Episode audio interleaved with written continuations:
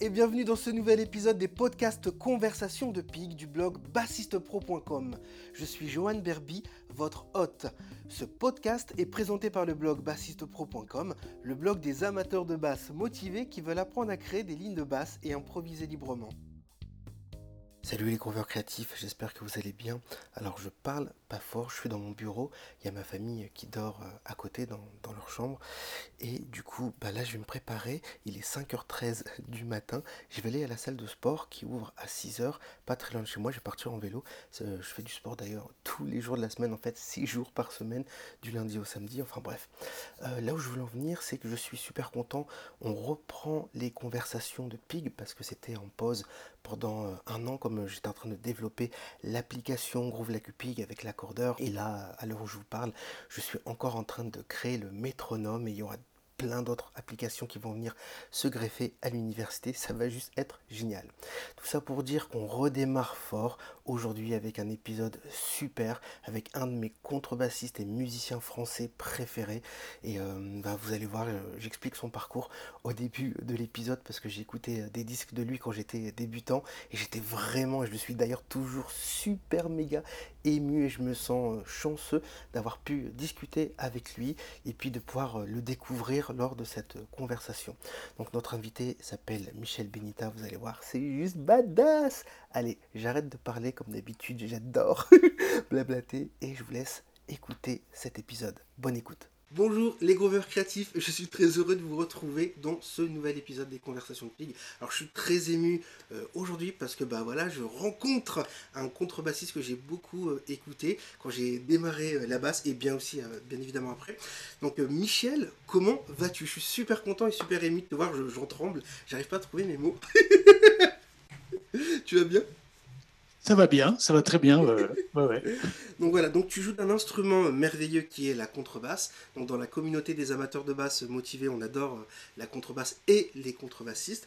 Donc euh, comme je le disais à l'instant, je suis vraiment euh, très heureux de pouvoir t'avoir parce que je, t'ai découvert quand j'ai commencé la basse, ça faisait à peine quelques mois. Et des amis sont, sont arrivés avec un disque d'Eric euh, Truffaz. Et puis euh, ils m'ont dit Ah, tu connais Eric Truffaz? Je fais Non, je connais pas, de toute façon, je connais rien de musique, je démarre. Puis moi à l'époque, je faisais que du métal et, euh, et du rock. Donc ils arrivent avec ça, et puis là, plein de sons. Je crois il y avait Manu Koja à la guitare, il, y avait, il, y avait, il y avait plein de, plein de beaux mondes. Et j'écoutais ton son, ton jeu, et là j'ai pris une claque, je me rappelle, j'ai fait c'est quoi ça? Et euh, puis après, j'ai fait. Euh, bah, il n'y avait pas internet, donc euh, je suis allé à la Fnac, c'était à la Fnac de Lille, voilà, je m'en souviens. Et bah voilà, pour faire, pour faire des recherches, je demandais, oui, voilà, je recherche des, albums avec des musiciens qui sont sur cet album, est-ce que vous pouvez me conseiller? Ah, bah c'est dans le rayon jazz, etc. Enfin bref, la, bonne époque, comme j'aime le dire. la bonne époque, on pouvait acheter des disques. c'est ça, on pouvait en écouter, passer un temps fou à la Fnac, écouter dans les rayons et, avoir, et, se, et se faire son propre avis, ça c'est génial. Donc j'aimerais, s'il te plaît, pour les auditeurs et les auditrices qui nous écoutent et qui ne te connaissent pas, que tu puisses euh, voilà, te présenter qui tu es, euh, bah, ton parcours, et puis, euh, puis c'est parti, on y va, on discute. ouais, ça remonte, ça remonte à loin. Hein, bah, vas-y, je t'en prie. oh, bah, moi, j'ai commencé la... par la guitare, comme plein de gens de ma génération, le rock, la pop, etc. Le folk, Mhm. Et donc, euh, peu à peu, je me suis retrouvé euh, dans des groupes où, euh, où il y avait besoin d'un bassiste. Donc, j'ai pris la basse. Un peu comme, en toute proportion gardée, je dis ça toujours pour, pour, pour déconner, un peu comme Paul McCartney, qui était, qui était guitariste. Et à un moment, ils ont eu besoin d'un bassiste, il n'en avait plus. Il a, il a pris la basse. Donc voilà, donc voilà, évidemment, en toute modestie. Et donc, euh, je me suis, euh, j'ai donc commencé par la basse électrique, puisque ça ressemblait quand même beaucoup à la guitare, avec deux cordes en moins. Et, euh, et après, je me suis retrouvé avec une contrebasse dans les mains. Voilà, bon an, mal an. Donc, je, je suis un, un, autodidacte, mais j'ai rattrapé un peu mes, mes retards. comment dire, académiques, théorique, ouais, académiques, avec des profs avec des profs privés, avec des, des cours d'harmonie, etc., que j'ai pris euh, indépendamment des, des, institutions, conservatoires, etc. Tu veux dire que tu... à lire la musique, parce que mm. si, je voulais faire une carrière professionnelle, il fallait que je, oui, fallait que je quand même que je, je ah, me mette à jour. Quoi. J'ai fait une mise à jour. du, coup, tu es passé par la case conservatoire ou c'était que des cours privés? Non, des cours privés, ouais. un prof à l'époque, j'habitais le sud, j'ai eu un prof à Avignon, hmm. euh, etc., à Montpellier, enfin, avant de, monter à Paris, comme on dit, en début des années 80. D'accord. Et ça t'a pris combien de temps approximativement pour que tu te sentes euh, à l'aise et te dire avec confidence, je sais pas d'ailleurs ça se dit en français, mais euh, je suis, ouais. voilà, je suis musicien professionnel maintenant, je peux y aller même si on sait que de toute façon c'est le c'est le, boulot de plus d'une vie pour toujours apprendre ce qu'on apprend. Ouais, de toute façon. Mais euh, quand est-ce que tu as eu à un moment où tu t'es dit, genre, ouais, là, c'est bon, je sens que là, je peux y aller, euh, c'est cool, je, suis un peu, un peu plus solide. euh, bah, en arrivant à Paris, je me suis euh, frotté un peu à. J'ai accepté toutes les propositions, les big bands, tous ces trucs-là qui sont de très bonnes écoles pour les musiciens en devenir, quoi. Parce qu'il faut, il faut engranger du répertoire pardon, il faut, il faut lire, il faut euh, jouer à, plusieurs, à 15, et euh, apprendre à jouer ensemble. et euh, j'ai beaucoup fait semblant au début, c'est-à-dire oui, oui, je peux le faire, pas de problème. Et après, je rentrais à la maison et je travaillais comme un fou, parce que j'étais pas encore au niveau. Je crois que c'est un peu comme ça toute la vie, c'est-à-dire que des fois on dit oui, oui, c'est bon, et en fait, il faut c'est le culot, en fait. voilà. Il faut avoir un tout petit peu de culot et de, à un moment, se lâcher les deux mains en disant oui, oui, c'est bon. Euh, même quand on n'est pas tout à fait prêt. Mais est-ce qu'on est un jour tout à fait prêt? Je ne sais pas. Je, ne crois pas, non. Enfin, moi, en tout cas, je... La maîtrise totale, euh, peut-être pour certains génies. Euh, et encore, mais même, parce que même si tu as. Enfin, dis-moi ce que tu en penses. Tu peux maîtriser parfaitement un instrument, mais est-ce que ça reste musical? Est-ce que, on... est que ça touche des gens? Si oui, beaucoup très peu. Tu vois, il y a, tous ces contextes-là, parce qu'au-delà de la maîtrise, il y a la perception émotionnelle, en fait. Enfin, qui pour moi est, peut-être même plus importante que la partie technique. Tu vois, parce que souvent, c'est vrai, la partie technique est, importante si, on, si on fait appel à toi euh, pour des choses bien précises, quoi, des séances de studio, etc. Voilà, il faut quand même avoir un minimum de, Absolument, de solidité. Voilà, de, au, moins, au moins répondre à ce qu'on te demande. et, du coup, quand tu, quand, tu es euh, monté à Paris, euh, j'imagine à l'époque c'était plus facile qu'aujourd'hui pour, pour, avoir. Bah, il y avait plus d'endroits déjà. Ouais, bah plus déjà beaucoup plus d'endroits où jouer. j'imagine. Enfin, plus d'endroits où jouer, peut-être qu'il y en a beaucoup aujourd'hui, mais beaucoup de, d'endroits, de, bars, etc., où, où les musiciens ne sont pas toujours bien ni rétribués ni considérés. Hmm. Mais à l'époque, il y avait plus d'endroits où on pouvait vraiment euh, jouer euh, avec un salaire décent. Euh, il y avait du monde. Enfin bon, c'est une autre époque. Non, mais c'est génial. Mais qu'est-ce que. Enfin, du coup, c'est génial qu'on en parle parce que j'y pense souvent, tu vois, pour être transparent. Et du coup, bah, toi qui as qui a eu la chance de pouvoir connaître ça, moi je dis toujours à ma femme ou à mon fils, ouais, je suis pas né à la bonne époque. On n'est jamais né à la, bonne époque, de toute façon. Mais c'est vrai, je le dis vraiment assez régulièrement pour, pour rigoler. Du coup, qu'est-ce qui, selon toi, est le facteur qui fait que hum, ça se soit dégradé, sur la qualité, hum, tu vois, bah, justement des rétributions, des rémunérations, comme, tu l'as évoqué, mais aussi la perception de ça, en fait vis-à-vis euh, soit des personnes qui, nous engagent dans les bars, dans les cafés, ou alors de, la masse du public. Quelle est sa perception, selon toi, aujourd'hui de, de la musique, la valeur qu'elle en retire? C'est un vaste sujet hein, parce que euh, on se demande, on a l'impression que c'est la, c'est le euh, l'argent facile et la et la médiocrité qui gagne quoi. On a un petit peu quand même cette impression. Faut pas être, faut pas décourager les gens, hein, surtout parce qu'il y aura toujours des musiciens, il y aura toujours des gens qui font des choses intéressantes. Mais euh, disons qu'il y a quand même en ce moment, disons qu'on est peut-être dans un cycle euh, avec la victoire de la du diable. je ne sais pas si on peut appeler ça le diable, mais en tout cas du mainstream vraiment euh, de la grosse artillerie sur les choses plus. Euh, c'est quand j'en discute des fois avec des copains qui font des films, mm. et, tout ce qui est les, les, ce qu'ils appellent dans le cinéma les films du milieu, c'est-à-dire tout ce qui est pas l'amateurisme, mais pas non plus la grosse artillerie hollywoodienne.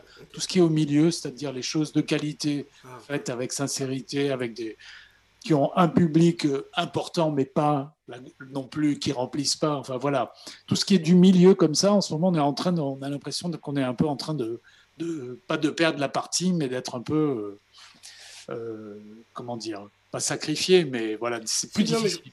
je, plus difficile. Et la, la musique, moi, je, je, fais, enfin, dans laquelle je, le, jazz en, au sens large, mm. C'est pour exister, c'est quand même de plus en plus. Euh, non, pas évident. On est coincé un petit peu. Euh, J'ose imaginer. Oui, parce que c'est un, un, petit peu une musique de niche qu'on n'entend pas trop à la radio, à la télé, c'est même pas la peine. C'est bien dommage. Ouais, mais voilà. Donc, euh, et en plus, si tu veux, le, la grosse, le gros changement, c'est l'industrie du disque. Évidemment, le gros changement, c'est que le, la disparition du, physique, du support physique, euh, ça a tout rebattu les cartes et le, le, développement du streaming et du fait que pour 10 euros par mois, on a accès à tout le catalogue mondial en fait, j'ai un concept vis-à-vis de ça, si je peux me permettre de te couper la Oui, vas-y, vas-y, coupe-moi, parce que si je parle là-dessus. ah bah non, c'est génial, parce que bah, forcément, c'est des choses qui touchent à nos émotions, parce que c'est notre gagne-pain, on, on, a travaillé dur, on a encaissé plein de choses négatives de la vie dont on parle jamais assez, au final, parce qu'on ne voit qu'avec nos, nos, trophées, genre, ouais, t'as avec tel, t'avais ci, t'avais ça, c'est génial. Mais non, mais derrière, en fait, il y a plein d'échecs, des milliards d'échecs dont on ne parle jamais, en fait.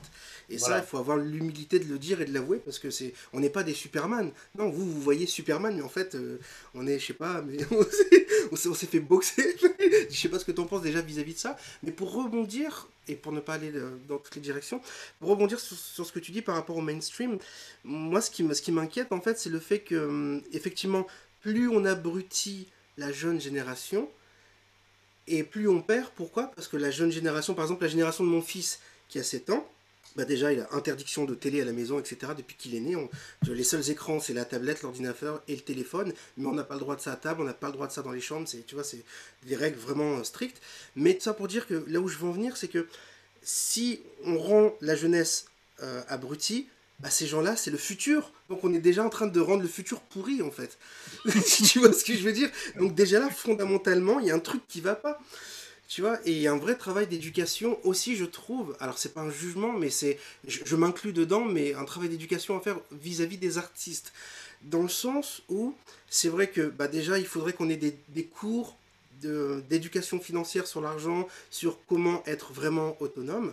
Et pour rebondir sur ce qu'on disait sur le disque, pourquoi ne pas casser ce système? Parce que finalement, euh, le, le, fonctionnement de pensée est simple, la mise en pratique elle est, elle est, elle est pas, elle est pas complexe non plus, elle est simple, c'est juste qu'elle demande de la persistance dans le temps. Mais pourquoi ne pas vendre directement, tu vois, tes fans? Moi, enfin, en tout cas, je, prévois de faire un cours là-dessus, tu vois, à, destination des, des, musiciens professionnels, parce qu'il y a déjà des solutions qui sont en place. Et une des erreurs les plus communes que je vois souvent, euh, parce que moi, j'ai aucun tabou à parler de business, etc. Au contraire, c'est super important, tu vois, parce que bah, c'est notre métier, c'est notre savoir-faire. C'est pas une compétence, c'est un vrai savoir-faire. Tu vois, moi, je pourrais jamais jouer de la contrebasse comme toi, même si je joue de la contrebasse, c'est impossible. Donc, tu as un vrai savoir-faire à, à, à, délivrer à la planète, au monde, tu vois, niche ou pas niche. Tu vois, mhm. parce que t'es pas, enfin, pour moi, t'es pas juste un contrebassiste de jazz. Es un, désolé pour les gros mots, t'es un putain de musicien. Tu vois, après le jazz, après le jazz, c'est juste, c'est ce qui te fait vibrer toi dans ton cœur. Mais je veux dire, si demain je te dis, tiens, euh, viens, viens, il y, a un groupe qui cherche un contrebassiste, on va faire. Ah, tu, vas, faire sonner ça, ça va être magique. Y a, la, la, question se pose pas, tu vois. Donc, du coup, hop, je reviens dans ce que je voulais dire parce que je parle encore d'autre chose. Un travail d'éducation, je pense, vis-à-vis des musiciens, un peu comme ça se fait euh, chez euh, certains agriculteurs, c'est-à-dire je décide de ne pas vendre mes pommes de terre au Pérou, ou en Chine, parce que je ne veux pas que ça pollue, je veux que ce soit responsable, etc. Mais nous, artistes, de se, de se dire, je ne veux pas être sur Spotify, je ne veux pas être sur Apple. Déjà, euh, je, vais décider de changer ma manière de communiquer. Je ne vais communiquer directement qu'à mes fans. Tu vois, c'est un peu ce que faisait Stromae. Je, je m'étais amusé à l'époque à analyser euh, tout son marketing. C'était vachement intéressant. Et du coup, comme ça, tu, tu ne, tu tiens pas, tu ne, comment dirais tu n'as pas l'accord de coup parce que bah, tu dépends des subventions, tu dépends d'une maison de disques, tu dépends de trucs dont tu n'as aucun pouvoir d'action en fait.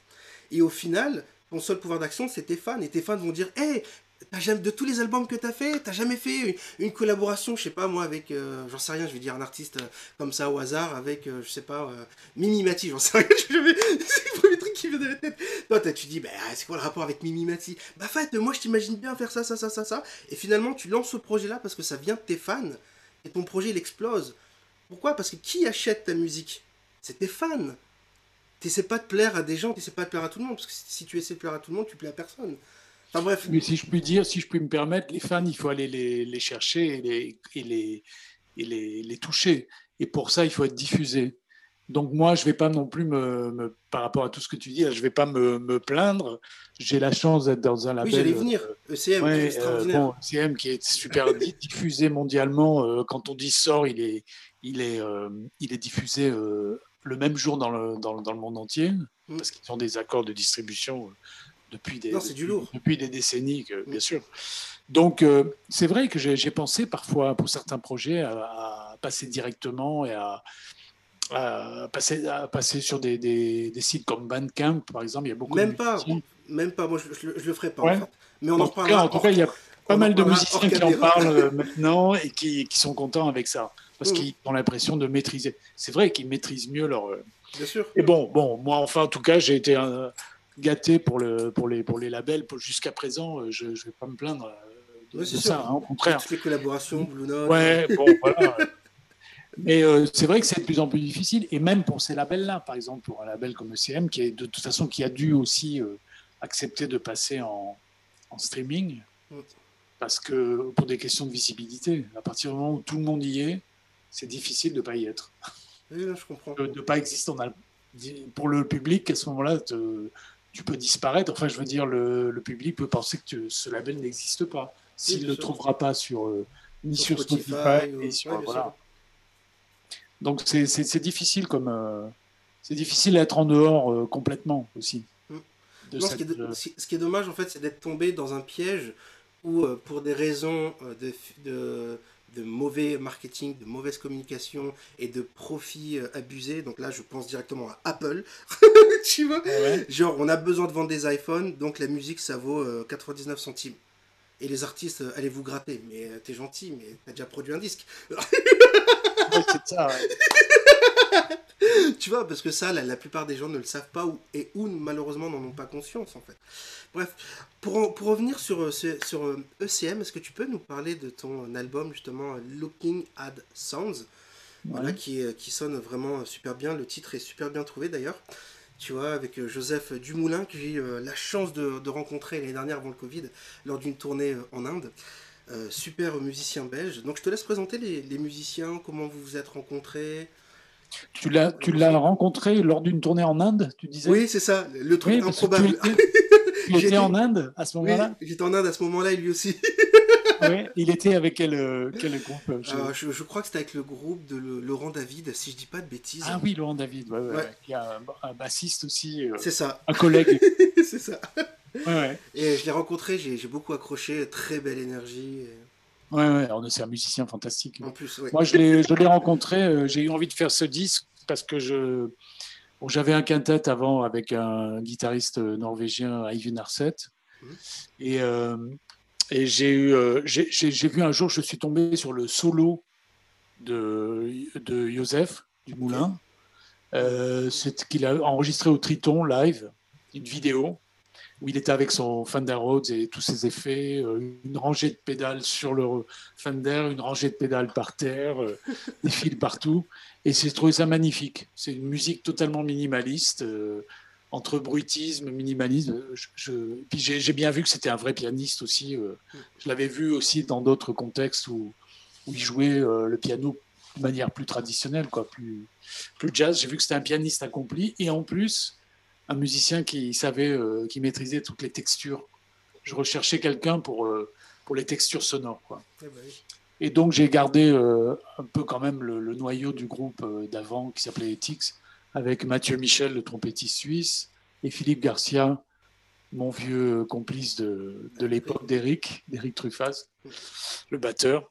Et donc voilà, on est parti là-dessus. Et, et quand j'ai demandé à, donc à mon producteur euh, préféré, euh, Manfred. Tu m'étonnes.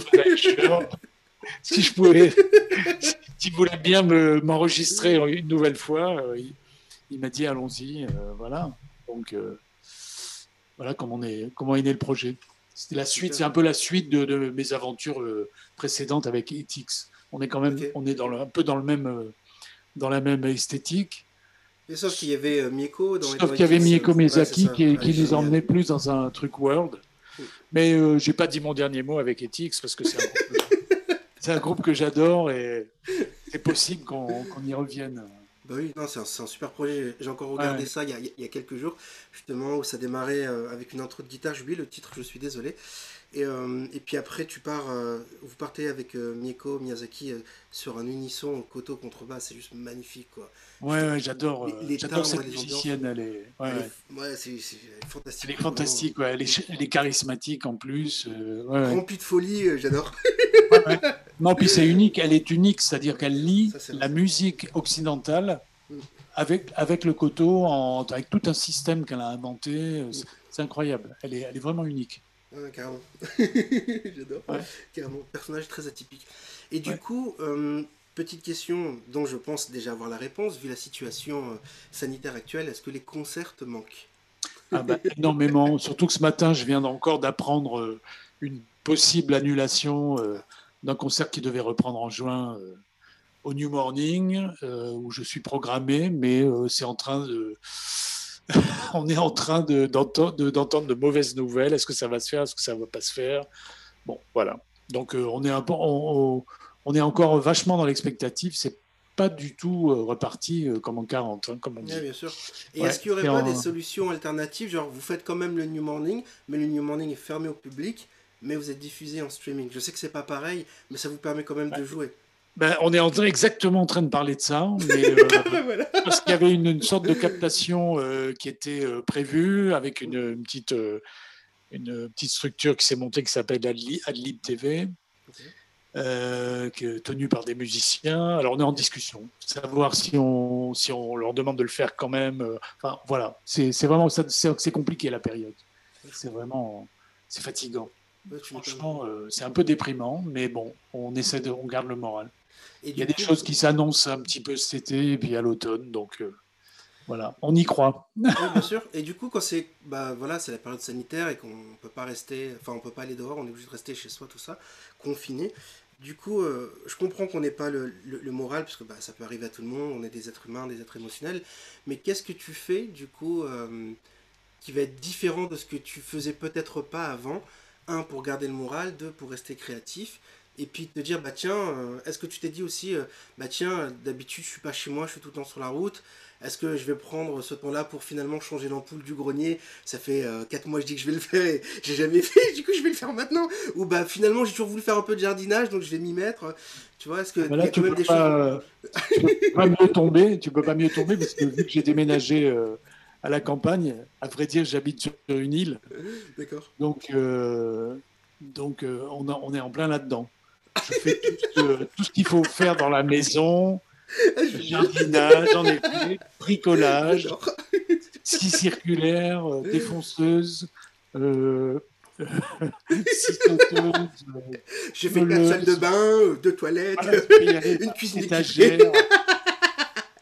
Bah ouais, on reste créatif, mais autrement.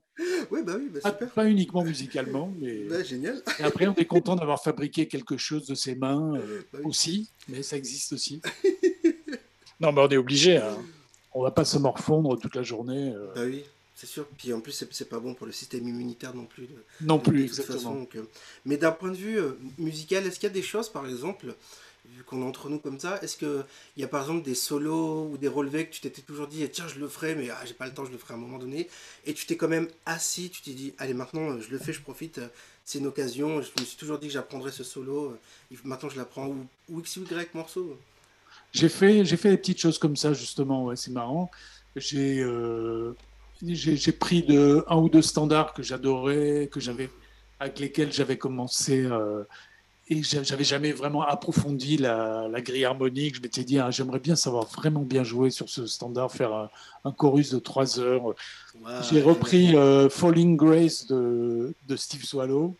qui est vraiment une sorte de standard pour les, les, étudiants en musique parce que ça bouge beaucoup, ça module. Mhm.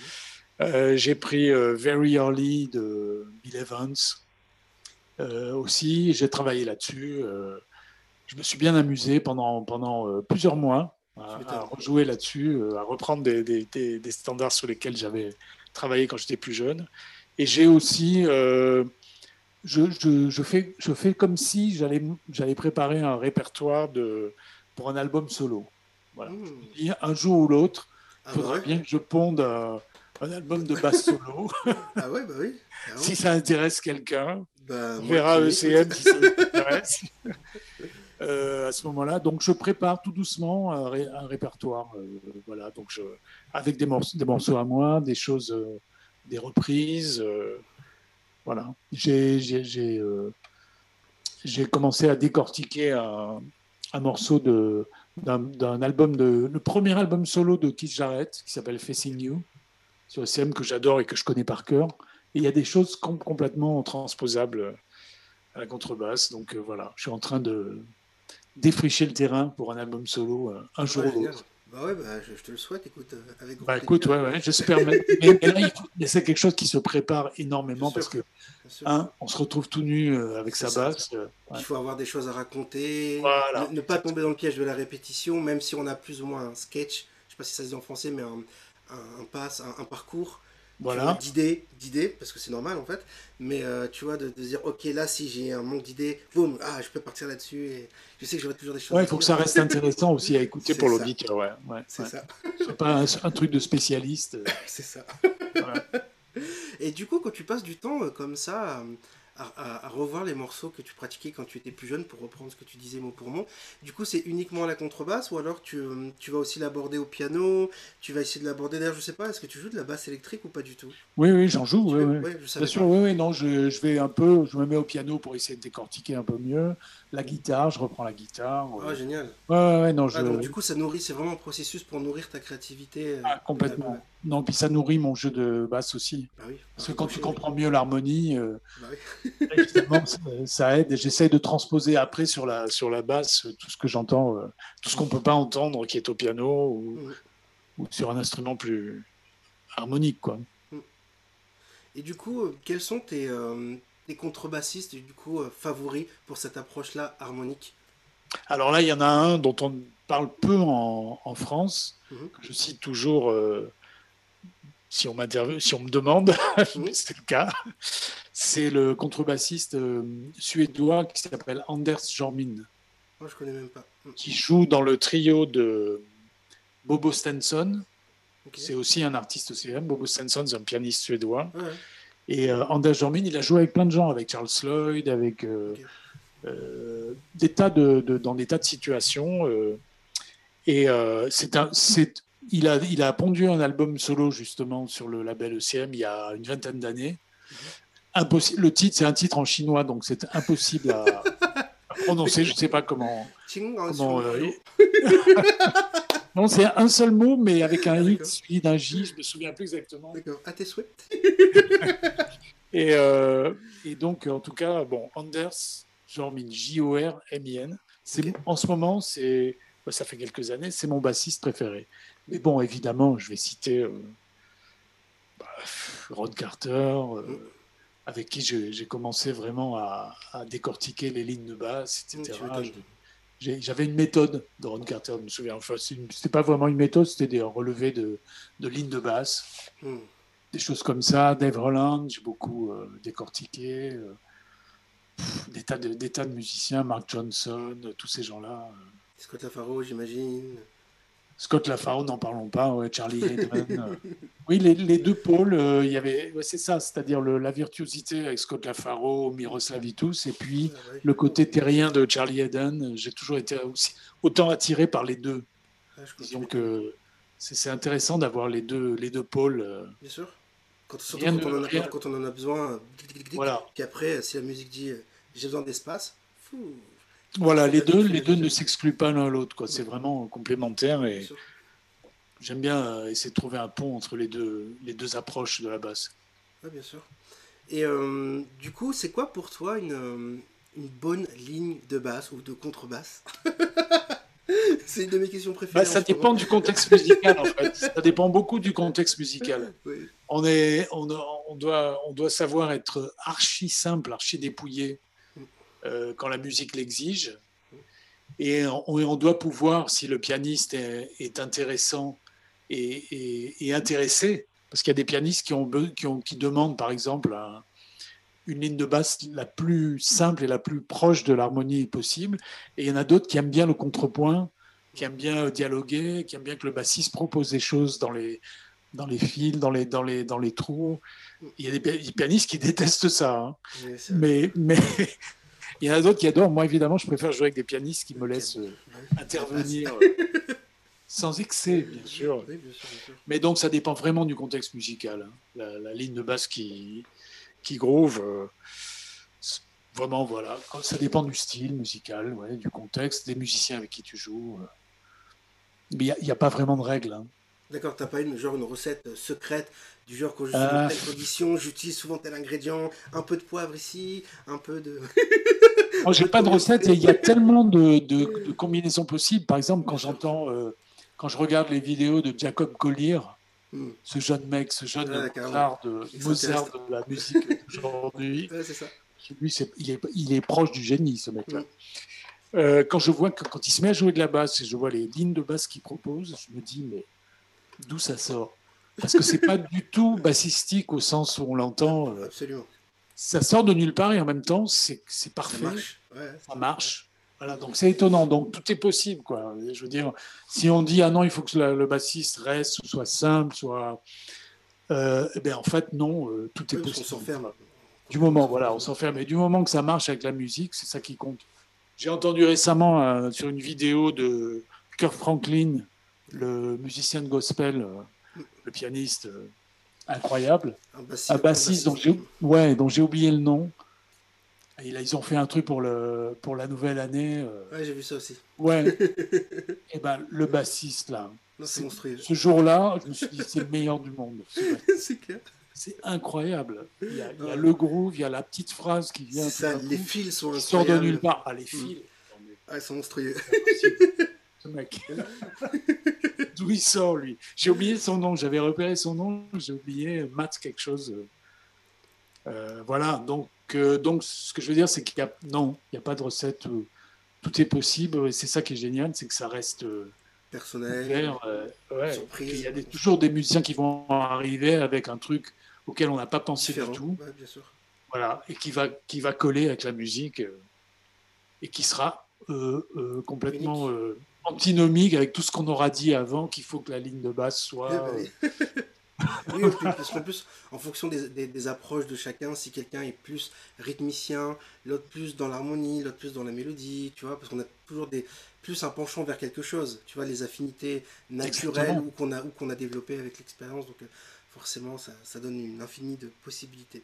Est-ce qu'il y a une, une collaboration artistique dont tu es vraiment euh, extrêmement fier?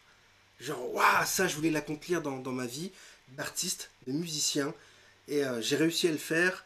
Et si demain je dois plus jamais faire de musique, bah, je sais que je serai en paix grâce à ça parce que j'ai réalisé ce rêve-là. Au-delà du fait d'avoir réalisé le rêve de, vivre de la musique et de mon instrument. Euh, ouais, il y en a, il y en a, il y en a quelques-unes. Euh, bah, d'avoir joué, non seulement joué, mais partagé vraiment un groupe et puis des, compositions avec le, batteur Peter Erskine, mm. avec qui on a joué beaucoup avec New Henley, le mm. guitariste super. Ça, c'était, oui, ça, c'est, j'en suis très fier et puis je suis content de, le, de, réécouter ce qu'on a fait, les, les trois deux disques, les deux disques qu'on a fait ensemble. Et ça, c'était euh, vraiment, euh, vraiment une, une rencontre fantastique, quoi. Une rencontre, euh, Est-ce que tu avais la pression? Parce que quand même, jouer avec Oui, au début, oui. au début, j'avais la pression, bien sûr. Ouais, ouais, Au début, j'avais la pression. Mais très vite, on a on a, il, nous, a mis à l'aise et on, on, est, on, est, on est parti sur un. Il est très, c'est quelqu'un de très généreux musicalement et qui, qui sait absolument mettre les musiciens euh, sur un pied d'égalité et, et, et, sur un, en, comment dire, dans leur, euh, amener les musiciens à donner le meilleur d'eux-mêmes en toute, euh, en toute sérénité. Quoi. Il est très, très, très, très fort avec ça c'est son caractère, de, c'est une qualité naturelle qu'il a. Zéro tension. très, voilà, très, il est admirable pour, pour ça, vraiment. Hein. Il sait de tirer le meilleur de toi-même, de, de toi. Finalement, c'est un peu le but, hein, ça devrait être toujours comme ça. Hein. Bien sûr. Oh, il y a des tas de collaborations où j'étais content. Euh, quand j'ai rencontré Aldo Romano, j'étais très content de. de, J'avais écouté ses disques, de tout, ce qu'il avait fait. Et puis bon, là, évidemment, je suis obligé de parler de, Manfred Eicher. ça, c'est une, une, rencontre. ça, ça c'est une. Oui, on peut dire que j'en rêvais et que ça finit par arriver. C'est un, euh, même un super fantasme, j'ai envie de dire. Ouais, ouais, ouais. Et puis ça, euh, tu, euh, tu sais, ce qui est, ce qui est satisfaisant, c'est que tu peux pas, tu peux pas le provoquer. C'est-à-dire, c'est lui qui vient te chercher. Mm. C'est-à-dire que euh, c'est pas la peine de l'appeler, de lui envoyer des emails en lui disant je veux enregistrer pour ECM. Mm. Ça, ça marchera rarement. En tout mm. cas, bon, ça fonctionne peut-être s'il tombe amoureux d'une d'une musique. Mais bon, moi, enfin, ça s'est passé par l'intermédiaire de d'un grand ami à moi, un grand, grand musicien euh, avec qui je joue depuis des années, Andy Shepard, le, saxophoniste anglais, avec qui j'ai enregistré pour ECM donc la première fois. Et c'est comme ça que j'ai rencontré Manfred. Et, et, comme, comme il est curieux, euh, il m'a demandé ce que je faisais en dehors du, du, du groupe de, du, groupe d'Andy. Mm-hmm. Et de fil en aiguille, euh, il s'intéressait à ce que je faisais et il m'a proposé d'enregistrer pour le label. Donc, euh, c'est un beau cadeau de la vie. je ne vais, pas dire que j'en avais, avais jamais pensé, que j'en avais jamais rêvé. Non, c'est pas vrai. Parce que depuis que j'ai 17-18 ans, euh, j'achète euh, des disques CM. je, je, suis ce label depuis pratiquement les débuts, quoi. Parce que j'avais l'âge qu'il fallait à l'époque qu'il fallait pour. C'est ça d'être né à la bonne époque. On en revient toujours à la même chose. à la bonne époque. Bah, non, mais quand on regarde le label, il a enregistré énormément de jeunes musiciens. Il n'a pas besoin d'être d'être de l'époque pour être. Ouais, ouais, non, il est, il est toujours à l'affût. Et du coup, parce que je, moi, ça fait un petit moment que j'ai pas suivi ECM euh, e pour être complètement transparent. Est-ce qu'il y a beaucoup de musiciens français qui sont signés chez ECM ou pas? Ah, Il y en a quelques-uns. Il y a Louis Clavis depuis un moment. Il y a euh, euh, Dominique Pifarelli qui a fait un ou deux, disques aussi, le, violoniste. Il y a euh, François Couturier, le pianiste.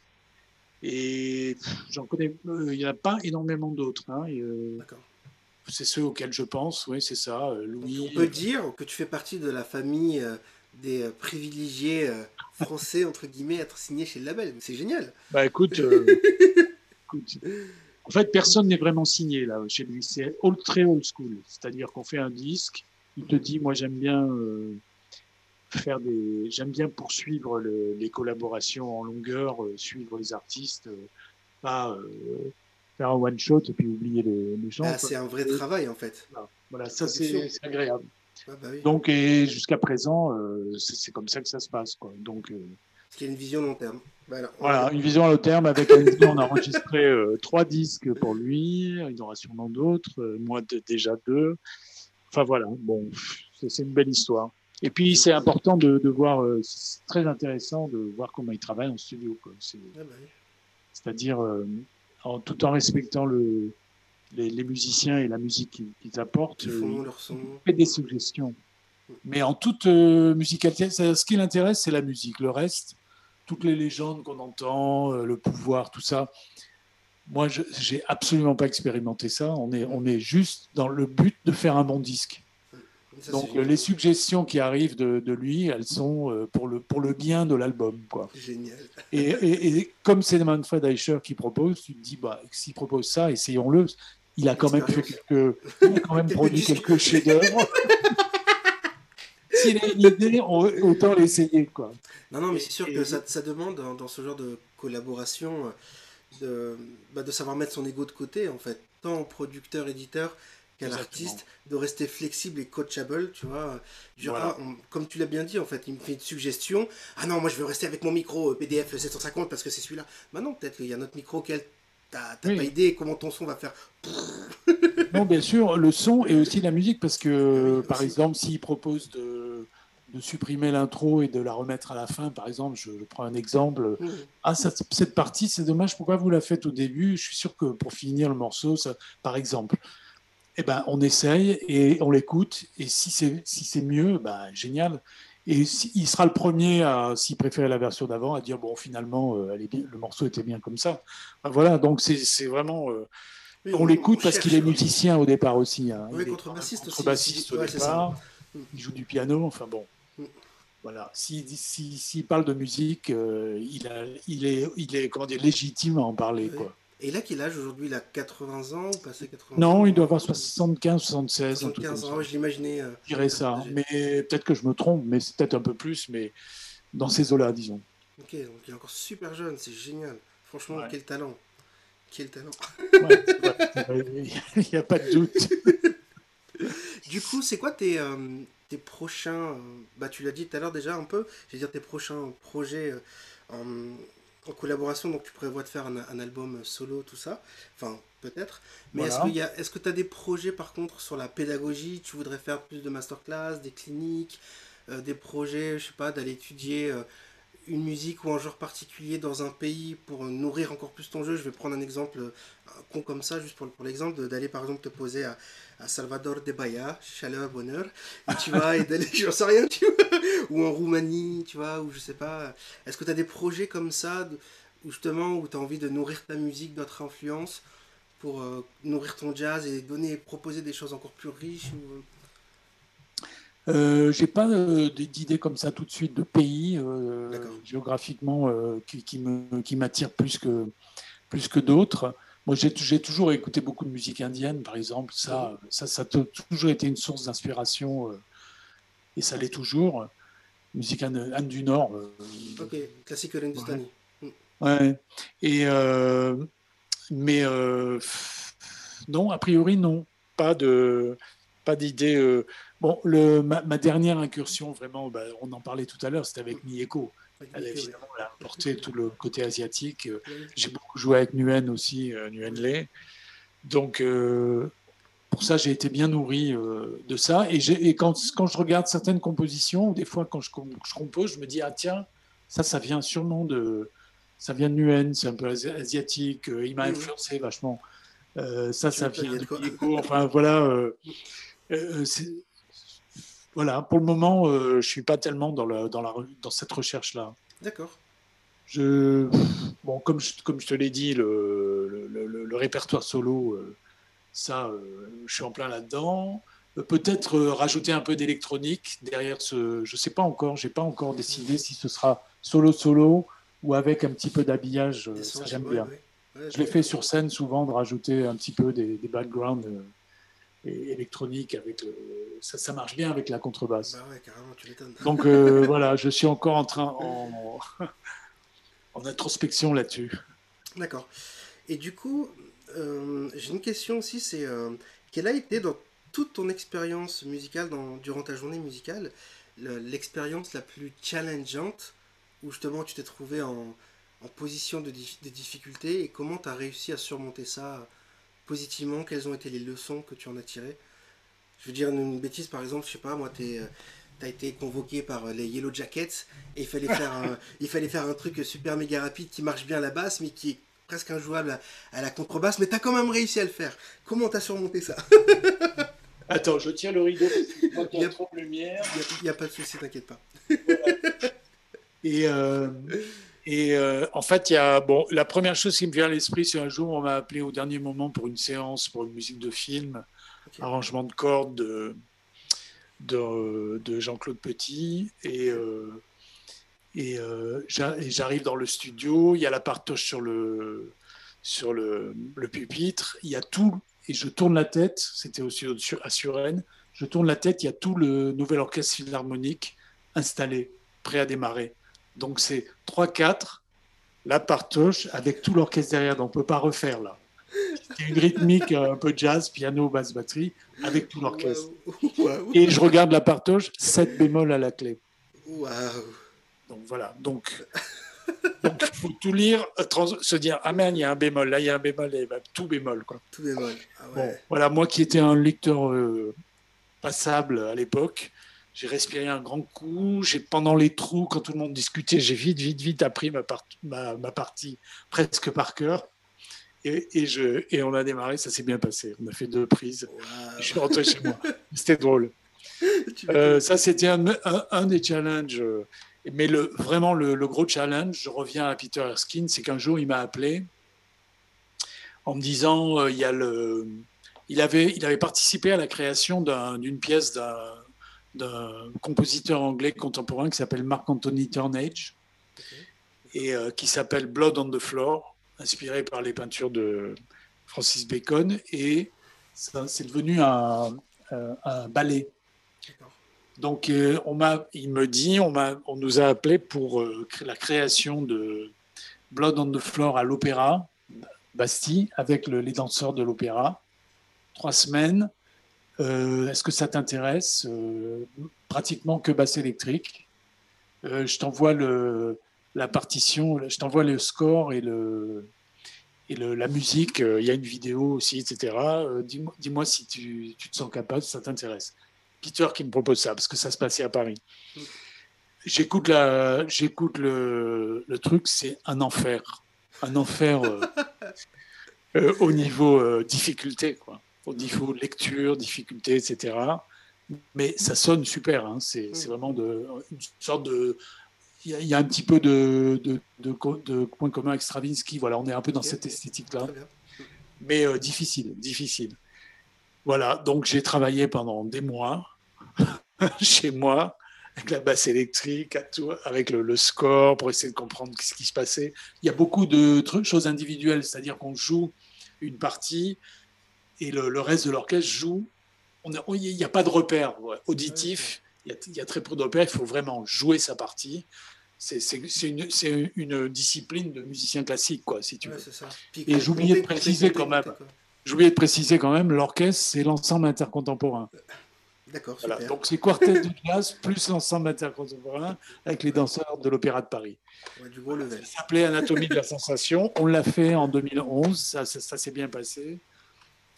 Trois semaines et on l'a refait en 2015, toujours à l'Opéra Bastille. Ça, je peux dire que c'est le plus gros challenge de ma vie de musicien. je comprends complètement. Ouais, parce que voilà, parce que c'était difficile. C'était, euh, voilà, voilà un exemple où j'ai dit, ok, c'est bon, je le fais. J'ai dit, Peter me demande, je ne vais pas lui dire non quand même. Bah oui, mais c'est vrai, mais il y a ce facteur-là, c'est vrai. Voilà, il m'a fait, euh, il m'a fait euh, comment dire, il m'a permis de, de, me surpasser et de, d'arriver à d'arriver à jouer ce truc-là euh, et, vraiment j'étais content et je les remercie de m'avoir fait confiance. Et du coup après, je me souviens que la première fois qu'on l'a fait, c'était en 2011. Juste après, il y avait la première session, la première séance pour ECM avec Andy Shepard, je suis arrivé en pleine confiance. Je venais de finir l'opéra, je me suis dit, bon, il peut m'arriver n'importe quoi. J'ai fait ce truc-là, je m'en suis sorti. J'arrive pour la, session ECM, pas de problème. Au final, c'est vrai, ça m'a mis en confiance. Ça m'a mis en confiance. Oui, il y a toujours un, c'est les cadeaux de la vie en fait parce que voilà. ce qui va faire la différence et j'aime bien partager ça avec les, les élèves d'ailleurs qui nous écoutent c'est que euh, c'est la manière dont on va choisir de réagir qui va faire la différence tu vois voilà, complètement. dans, une situation qu'elle soit qu'on l'aperçoive de manière négative ou pas la manière dont on choisit de réagir c'est ça qui me donne le résultat. Je choisis de réagir positivement. Allez, j'y vais, je vais ressortir plus grand, plus fort, meilleur musicien. En plus, on me fait confiance. Il n'y a pas de raison que j'y arrive pas. Sinon, on m'aurait pas appelé. Let's go. c'est ça, c'est ça. Et il faut être absolument ne pas être gouverné par la peur, jamais. Mmh, bah mais ça, c'est facile dans la théorie, mais dans, la pratique, dans la pratique, euh, et il faut l'appliquer dans, dans, la vie en général. Bah, en parlant de vie en général, allons-y. Est-ce que, est que, tu pourrais nous partager euh, deux principes à laquelle, auxquels pardon, tu ne déroges jamais dans euh, ta vie euh, personnelle, ainsi que deux principes auxquels, pareil, tu ne déranges, tu ne déroges pardon, jamais dans ta, dans ta journée musicale tu vois, genre que ce soit des, pour des questions d'éthique ou des questions de confort, des questions de principe, tu vois. Euh, Bon, déjà, un principe auquel j'ai jamais dérogé, c'est que si la, si la, la musique m'ennuyait, si j'y croyais pas, je, Je le fais pas. Je ne le fais pas. Par exemple, euh, j'ai en- enregistré, j'ai fait des séances de studio vraiment très sympas avec des euh, super arrangeurs, François Bréant, pour une chanteuse des années 80, 90 qui s'appelait Enzo Enzo. Mm. Et euh, qui faisait de la, la variété, je ne sais pas si ça dit quelque chose. Elle avait fait un titre qui s'appelait Quelqu'un de bien. Euh, très, très. Ah, votre connexion Internet est Non, instable. ça va, je me dit. je Mais tout va bien, ouais, ça marche. bon. D'accord. Et, euh, et c'était vraiment très agréable. Et j'ai fait de, de- genre, j'ai- j'ai joué dans deux disques avec elle. Et ils m'ont proposé de partir en tournée. Et j'ai dit non parce que je savais que si j'étais content d'enregistrer le, le- le disque, s'il fallait me retrouver sur scène À jouer ça. à jouer la même chose tous les soirs avec les mêmes chansons, euh, avec tout le respect que j'ai pour ce qu'elle faisait, c'était c'était hors de mes possibilités. Oui, parce que ça te fait pas C'était, euh, j'aurais, euh, c'est-à-dire hors de ma possibilité mentale, si tu veux. C'est-à-dire que j'aurais, au bout de trois jours, je serais parti, je leur aurais dit non, j'y arrive pas. je préfère rentrer à la maison. J'aurais eu la migraine. Voilà, c'était, moi, j'ai, toujours été incapable de faire euh, trois, quatre fois la même chose. Quoi. C'est pour ça que je me suis jamais retrouvé dans la, dans la variété ou dans le. j'aurais eu la possibilité plusieurs fois. Mais euh, voilà, ça c'est une, une règle. Si ça me convient pas, euh, je préfère ne pas le faire. Je ne vais pas me forcer. Mhm. Et l'autre, euh, comme ça tout de suite, bon, bah, c'est toujours de, de- de re- de respecter le musicien avec qui on joue. Enfin, je veux dire, mon éthique, c'est le, le- le- mon éthique en musique, c'est vraiment le partage, que de mettre, que, de, me mettre, dans- de mettre les musiciens dans une situation où chacun peut euh, est à son meilleur.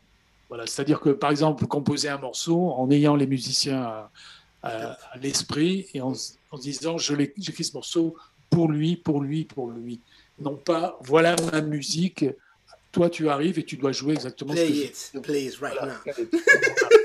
Moi, je ne sais pas faire et puis je trouve ça dommage quand on, quand on- quand on demande à des musiciens, des super musiciens de venir euh, partager euh, une musique euh, avec toi, euh, quand, quand on- il, faut, il faut leur donner euh, toute la latitude pour, euh, pour s'exprimer. quoi. Ouais, Bon, la musique on- qu'on fait, le jazz, si c'est- propice à ça. hein. C'est-à-dire qu'on on, on met les, les musiciens dans, leur, euh, dans le contexte qui va, les- qui va leur permettre de, de s'exprimer euh, à, leur, euh, à leur meilleur. Quoi. Bah, je te remercie euh, infiniment pour euh, cette conversation. Et Je ben, à toi. euh, d'être venu. Puis euh, j'espère qu'on aura l'occasion de te revoir euh, prochainement, même dans l'université, pour une masterclass, pour d'autres échanges, quand tu sortiras plaisir. ton album solo. Tu vois, Voilà. euh, tiens- Tiens-nous vraiment au courant, s'il te plaît. Et puis Ouais. on, on, on relaiera l'information pour participer à la promotion avec grand, grand, grand plaisir. Vraiment. Merci. Merci à toi. Merci d'avoir écouté l'épisode de cette semaine du podcast Bassiste Pro Show, Conversation de Pig. Si les informations de nos conversations et entretiens hebdomadaires vous ont aidé à la basse, eh rendez-vous sur iTunes, abonnez-vous à l'émission et s'il vous plaît, laissez-nous un avis honnête. Parce que vos commentaires et vos retours nous aideront non seulement à continuer à fournir un contenu formidable et utile, mais ils nous aideront également à atteindre des amateurs de basse motivés encore plus incroyables comme vous. Et en plus, eh je pourrai lire vos commentaires dans un prochain épisode pour vous remercier chaleureusement de. On se retrouve prochainement dans un nouvel épisode et pour ceux et celles qui n'ont pas encore rejoint l'université Groove Lacupig, je vous invite à venir tester l'université Groove Lacupig. Il y a une période d'essai gratuite, donc rejoignez-nous sur groovelacupig.com. Je répète, groovelacupig.com et ce sera l'occasion de venir publier tes vidéos pour que je puisse te faire des retours directement sur ton jeu et en plus de ça on a un parcours évolutif comme ça t'as pas besoin de réfléchir par quoi commencer par où commencer etc tu suis le parcours et le but du jeu c'est de faire de toi un musicien et un bassiste accompli qui puisse créer des lignes de basse improviser librement et réaliser tous tes rêves avec ta basse parce que c'est pour ça qu'on est là à très bientôt et comme d'habitude, groove like a pig.